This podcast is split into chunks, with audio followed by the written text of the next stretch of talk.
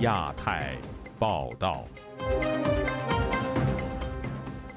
各位听众朋友好，今天是北京时间三月二十五号星期六，我是韩青。这次节目的主要内容有：中纪委成立干部队伍整顿小组，审查忠诚度成首要任务；再有美企在华人员被拘，中国门户真的开放了吗？美国国会特别委员会针对新疆种族灭绝问题举行听证。疫情三年，中国医疗财政支出再成焦点。台湾民主实验室公布中国影响力指数，政治与经济双向渗透全球。欢迎您收听亚太报道。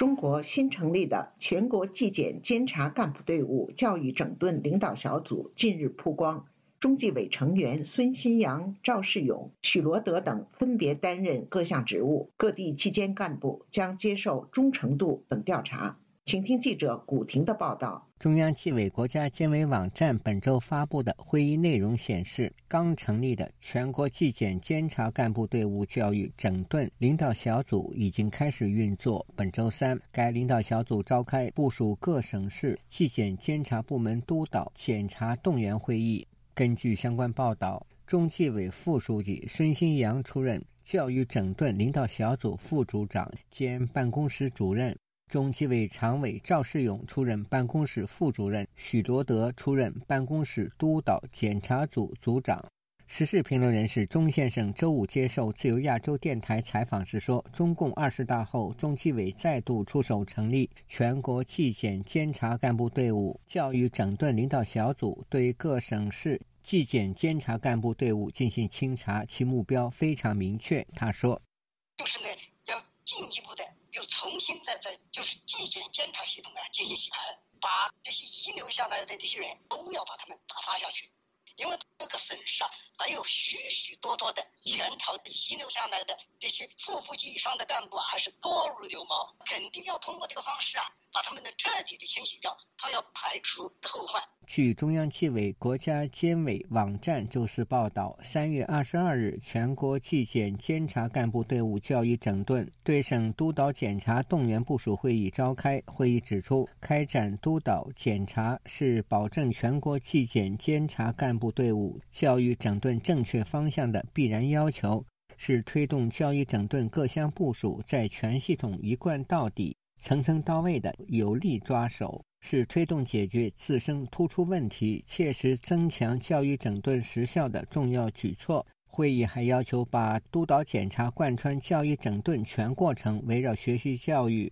检视整治、巩固提升三个环节，聚焦铸就政治忠诚、清除害群之马、健全严管体系、增强斗争本领的目标任务，抓紧抓实督导检查工作。中国学者任成斌接受本台采访时表示，纪律监察部门的工作重点已经从原来的调查官员贪腐，转向审查其政治立场。官员的政治立场往往表现在平时发表的言论。他说：“要清理不同意见、不同政见，不同政见一直是他们的心腹大患，总觉得屁股底下有火山，背后有人打黑枪，总觉得有人要颠覆，最怕政权的丧失嘛。”此次全国纪检监察干部队伍教育整顿领导小组的成立，据悉由中共高层部署，中纪委主导。中国大部分省份近期亦成立了省级教育整顿领导小组。据报，三月十四日，陕西省纪检动员部署会议召开，陕西省省委常委、省委书记王新宁以陕西省纪检监察工作干部队伍教育整顿领导小组组长的身份出席会议。二月二十四日，中纪委书记李希在教育整顿动员部署会议上说：“要以最鲜明的态度、最有力的措施、最果断的行动，坚决查处两面人，着力打造忠诚、干净、担当、敢于善于斗争的纪检监察铁军。”自由亚洲电台记者古婷报道。在北京即将举行疫情解封以来首场中国发展高层论坛之际。美国知名企业美思明治集团驻京办公室遭调查，员工被拘的消息引发舆论关注。中国官方一面大力宣称对外开放，一面打压在华外企的做法，让美国学界和商界人士在不安的气氛下展开交流。请听记者唐佳杰的报道。美国 Mint 集团三月二十四日在给路透社法新社的一份声明中证实，该公司北京办事处的五名中国籍员工遭到政府拘留，公司暂时关闭了在北京的业务。路透社引述声明称，Mint 集团没有收到本周在北京采取行动的事前通知，公司也没有收到任何关于针对 Mint 公司案件的官方法律通知。该集团声明，他们相信员工没有做错任何事。Mins 集团是一家总部设在纽约，在全球有十八个办事处、约有四百五十名员工的尽职调查公司。本台二十四日向该集团美国总部询问关于案情的细节以及最新进展，至截稿未有回应。我不了解你说的有关情况。目前外界对这起调查一无所知。中国外交部发言人毛宁二十四日回答媒体提问时，必答了这个问题。外交部的网站也没有把这题问答放上官网。这次美企员工被抓事件，正值中国解除清零政策以及两会领导班子确定后，首次举办中国发展高层论坛。这个被官方视为中国达沃斯的会议，是由国务院主办的重要对外经济交流平台，号召跨国公司的高管、经济学者在北京与中国政府的高级官员聚会。今年的主题是经济复苏、机遇与合作。美国智库威尔逊中心基辛格中美关系研究室主任戴博告诉本台：“现在的对外开放，好像这个意思是说，如果你能够接受所有的那个习近平的中国的这些条件，那么在某某条件之下，我们还可以容忍你。”随着中国发展高层论坛将于二十五日到二十七日在北京钓鱼台宾馆举行。北京正在迎来三年半以来首次的外企高管访华旋风。苹果执行长库克二十四日下午出现在北京三里屯的苹果商店，三星、英特尔、西门子、高通、奔驰集团等负责人也都在与会名单上。中国发展高层论坛的秘书长张来明在吹风会上对记者说：“这次的论坛着眼于释放我国坚持对外开放的信号。”总部设在北京的中国体育观察家网站创始人德莱尔告诉本台，要吸引外企、外国人才回到中国是一条漫漫长路。他以赛车运动联盟一级方程式赛车中国大奖赛二零一三年不在中国举办的决定为例。当时上海政府在与 F 一谈判的过程，基本上说：“我们现在开放了，请回来吧，摆脱，摆脱。”但没有人知道几个月或几周后到底会发生什么事。人们很小心看待这些中国重新开放的信号。这三年的封锁之后，信任需要重建。外企会思考：我怎么知道即将发生什么？我甚至不知道我今天来中国。明天我不会被封锁起来之类的。美国商会本月初公布的调查发现，有过半受访的美国企业表示，中国不再是首要或前三大的投资目的地，占比创下该调查有史以来最高。另一个具有象征意义的事件是，苹果公司的主要供应商正将部分的生产作业移出中国。继苹果公司的主要制造商富士康传出投资七亿美元在印度扩大建厂之后。路透社二十四日也报道，苹果的另一个重要供应商和硕公司正打算在印度开设第二家工厂，持续分散中国以外的投资以及生产作业。自由亚洲电台记者唐佳杰，华盛顿报道。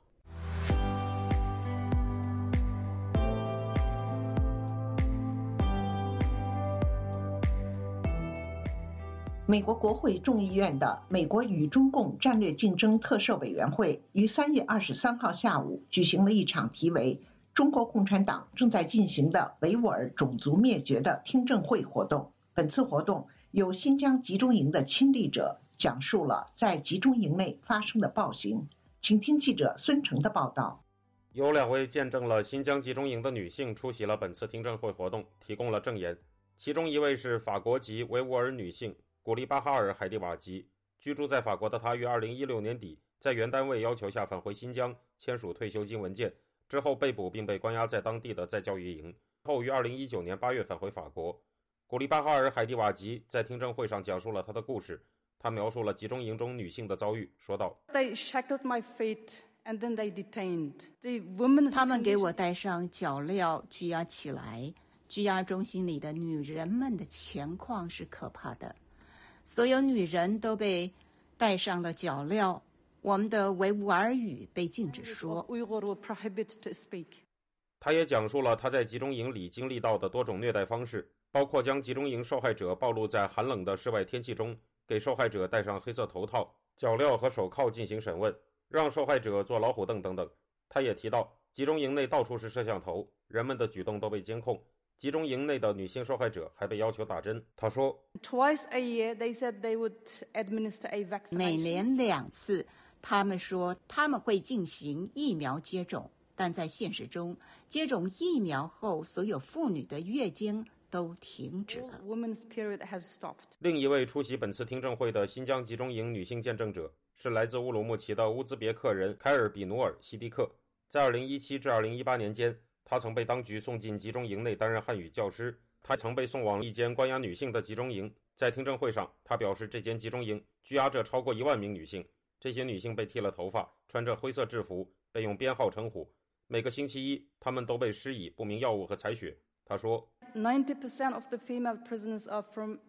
百分之九十的女囚在十八至四十岁之间，她们在服用了这些药物后，月经会停止。甚至用母乳喂养婴儿的女性，在服用这些药物后，母乳也会停止。”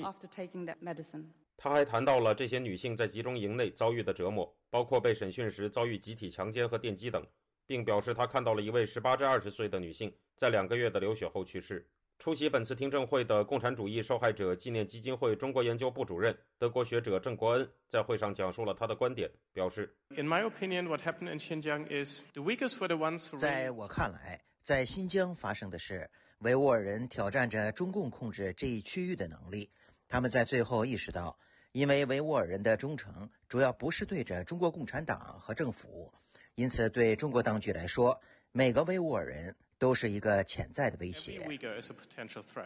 美国国际宗教自由委员会主席、美国知名维吾尔裔律师努瑞·图尔克在听证会上对在场的国会议员提出建议，表示美国需要全面实施防止维吾尔人强迫劳动的相关法案，并认为需要研究如何应对这一法案会面对的漏洞。自由亚洲电台记者孙成，旧金山报道。本周五，中国外交部针对美国国会日前有关 TikTok 的听证表示，中国政府不会要求企业为当局采集数据、信息和情报。但情况果真如此吗？请听记者唐媛媛的报道。TikTok 首席执行官周受资周四出席了美国众议院能源与商务委员会听证会。对此，中国外交部发言人毛宁本周五在例行记者会上抨击美国对 TikTok 有罪推定、无理打压，并否认中国政府采集外国用户数据。在周四的听证会上，美国议员们不断重申对 TikTok 的担忧。美国华盛顿智库哈德逊研究所高级研究员杜斯特伯格在接受本台采访时告诉记者。美国国会对于 TikTok 的担心主要有两个方面 one is just the kimiwa。美国政府所担心的，首先是对个人数据的收集；其次，很多年轻的美国人把 TikTok 作为新闻来源。皮尤研究中心就估计，三十岁以下的美国人有四分之一将 TikTok 作为主要的新闻来源，但是 TikTok 却会对敏感信息进行审查，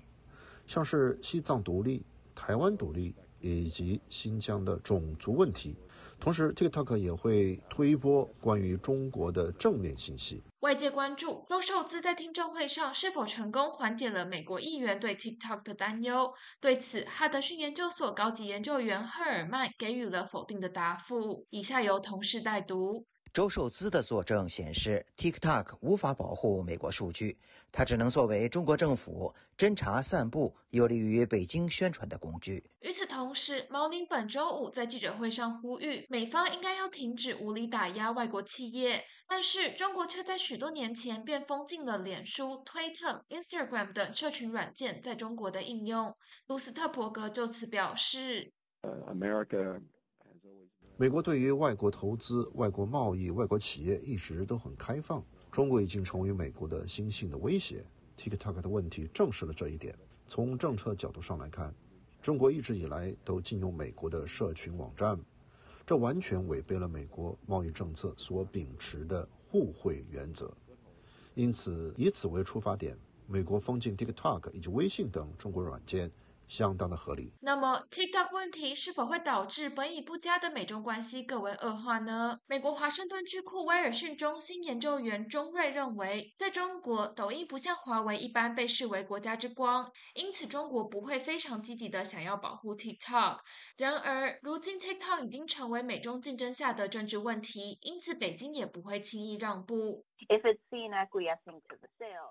如果中国同意转卖 TikTok 股份，这让中国在美中关系中看起来好像输了一点，因为中国单方面退让了一些。因此，中国对 TikTok 的反应比较可能源自这点，不是这家公司很棒，代表了中国价值，而是中国不想要在美国没有付出代价的情况下单方面转让。自由亚洲电台记者唐媛媛，华盛顿报道。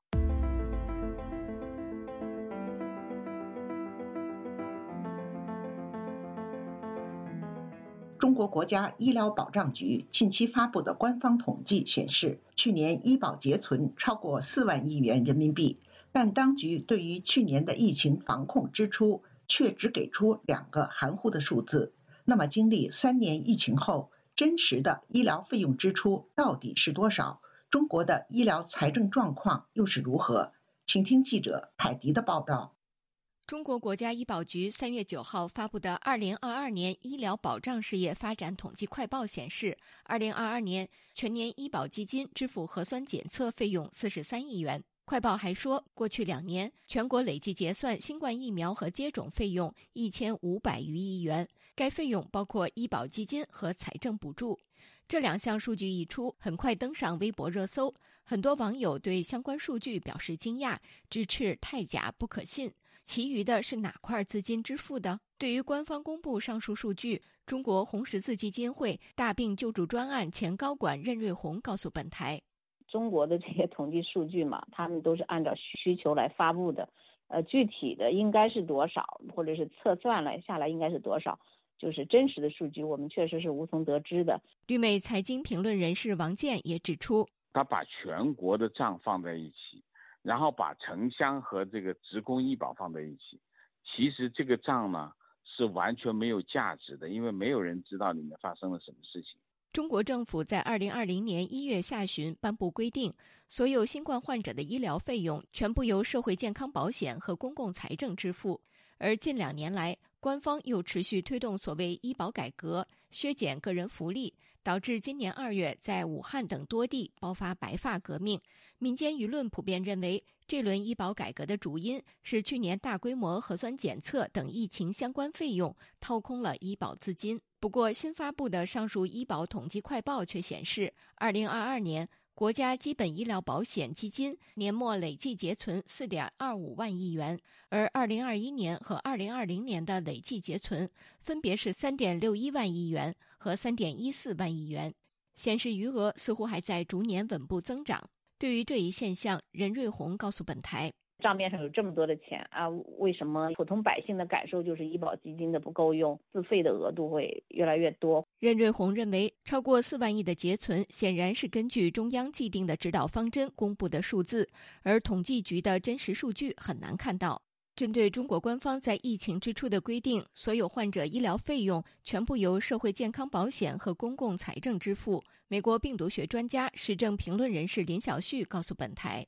那么这样慷慨的安排呢，实际上呢，就使得中共对于新冠病毒医疗费的一种支付，成为了一个政治手段，在全球展现所谓的这个中国模式，而不是出于实际财政负担的一种考量。”林小旭认为，正是当局在新冠治疗上的慷慨，从而带动所谓核酸经济、疫苗经济等，最后全都是由政府出面，人民买单。这也导致了包括相关利益集团大发国难财的种种恶果，同时严重透支医保，直到最后医保耗空，国家财政难以为继，才转为增加医保的个人自费。以上是自由亚洲电台记者凯迪华盛顿报道。被外界誉为全球负债最多的中国房地产公司中国恒大集团，终于公布新债务重组方案和最新财政情况。恒大提出需再融资以保交楼，引发中国网民热议。请听记者陈子飞的报道。中国房地产龙头恒大集团周三深夜公布最新的债务重组方案，直到二零二一年底，集团的资产总额近一万七千亿元人民币，但负债总额达到一万九千亿元，负资产二千亿元。恒大表示，债权人可以按偿金比率选择一比一换新发行十年到十二年的票据，另外一个方案是债权人可以选择五到九年的新票据，以及五笔与恒大物业等股权挂钩的票据。据构成的组合，或者结合两种方法更换原有的票据。恒大表示，已与境外的债权人达成具有约束力的协议，通过这一次的重组，可以缓解境外债务的偿还压力。集团未来三年的核心任务是保交楼，会努力保持复工复产，维持有序的营运。预计需要额外融资两千五百亿到三千亿元的人民币。中国网民更关心恒大在处理境外债务所披露的新财。正状况，有博主形容恒大是向债权人摊牌。恒大发公告亮了他最新的家底出来，未来如果还想正常经营的话呢，得再借三千亿。而这份公告的意思大致上就是在说，继续救我的话呢，那我是九死一生；你要是不救我的话呢，那我就死定了。有博主指，恒大能自救的时间已经不多，欠的钱还没还，还要再借三千亿。境内更多的债务得展期，股票也得要复牌。港交所给的停牌期限就十八个月，留给许家印的时间真的不多了。香港中文大学商学院亚太工商研究所名誉教研学李家波表示，恒大能处理境外债的问题是一个正面的消息，相信是国家队协助才能做到。但他表示，境外债重组成功只能为恒大换取时间，要起死回生，必须要有新的资金。他表示，更为关注恒大延迟还款后对其他债权人的影响。啲债务本来系应该到期嘅，你而家延迟啦，你的债务原本。已到期，但是延迟还款对债权人的现金流会不会受影响？这方面都值得留意。我以最近瑞幸的事做比喻，我相信都要评估。你把火头转移了，其他人都被火烧，这是相当的危险。经济学者施英表示，恒大这一次重组披露的资料是把债台高筑，需要自救才能缓解境外债的问题呈现，也等同向世界表明，中国政府不会出手救恒大，也可能会使外界对中国的经济状况造成更多的疑虑。其实现在中国政府想接手，不是说不可能啊，国务院可以指使中国人民银行直接在国际债券市场上直接用一百亿去买恒大债券就可以了，做一个示范嘛。现在中国政府连这点示范都不愿意做。那谁愿意去接手恒大？这不是等于谁接手这个东西，谁就遭殃。恒大它对于中国经济的影响，就是通过自己亲身讲述中国经济的情况啊，以它呢作为中国经济的一个缩影，不把恒大的这个问题接手的话。市场的疑虑也会很大的，猜疑会很严重，反而是对于整个中国的投资环境也会有消极的影响。他表示，恒大对中国实体经济来说等同是癌细胞，中国政府已经过了最佳解决问题的时机，再延后处理，对其他供应链会造成更大影响。就亚洲电台记者陈子飞报道，本周五，台湾民主实验室公布中国影响力指数报告。报告指出，中国通过意识形态渗透和各国对中方经济、科技制造的依赖，正在打造全球影响力。请听记者夏小华的报道。台湾民主实验室二十四号公布中国影响力指数跨国计划调查结果，前十名受中国影响国家依次是巴基斯坦、柬埔寨、新加坡、泰国、秘鲁、南非、菲律宾、吉尔吉斯斯坦、塔吉克斯坦、马来西亚等与中国邻近的中亚、东南亚国家，尤其在经济和科技特别受到影响。台湾民主实验室理事长沈博阳提到，最常被影响的是科技、外交政策和军事。柬埔寨就是执法、军事跟外交政策，所以大家如果还有印象的话呢，柬埔寨那边其实有很多，不管是中国的黑道还是台湾的黑道，对不对？他们用这样的宣称，然后说他们要在那边抓诈骗啊等等之类的，但其实是故意把执法的手伸到柬埔寨里面。该团队也发现中亚国家在执法上深受到中国影响。沈博阳说，他们的执法的手很多都伸到中亚里面。那我们的推测应该很多是因为东土厥斯坦，也就是他们讲的新疆的议题，他们希望能够在这边做更多的执法，然后对这个维吾尔哦这个做出相关的威吓。除了意识形态渗透，中国擅长制造经济依赖去影响他国。沈博阳就举例，去建立气作的关系，让他们去种植我想要的东西，然后到最后呢？呃，过了两三年，等你们都依赖我以后，我就做出威胁嘛，对不对？哎，如果说你不在外交政策跟我一致的话呢，哎，这个东西我们以后就不购买了。用这种经济跟科技，呃，科技就是属于像五 G 的这种部件啊，后还有天网的部件等等之类的，所以用这些方式呢，会去让你对它构成依赖。哦，那这种依赖性呢？很常见的就会在，比如说像中南美洲啊、或美国啊等等之类的。沈博阳表示，中国除了透过操控媒体和学术干预他国的意识形态，也会透过经济与技术合作。中国最终目标在建立跟西方不一样的中国队，就像美国有美国队。这边是软实力哦，这边是建立关系。后面这一个呢，就是他的最终的目标，就是他要建立一个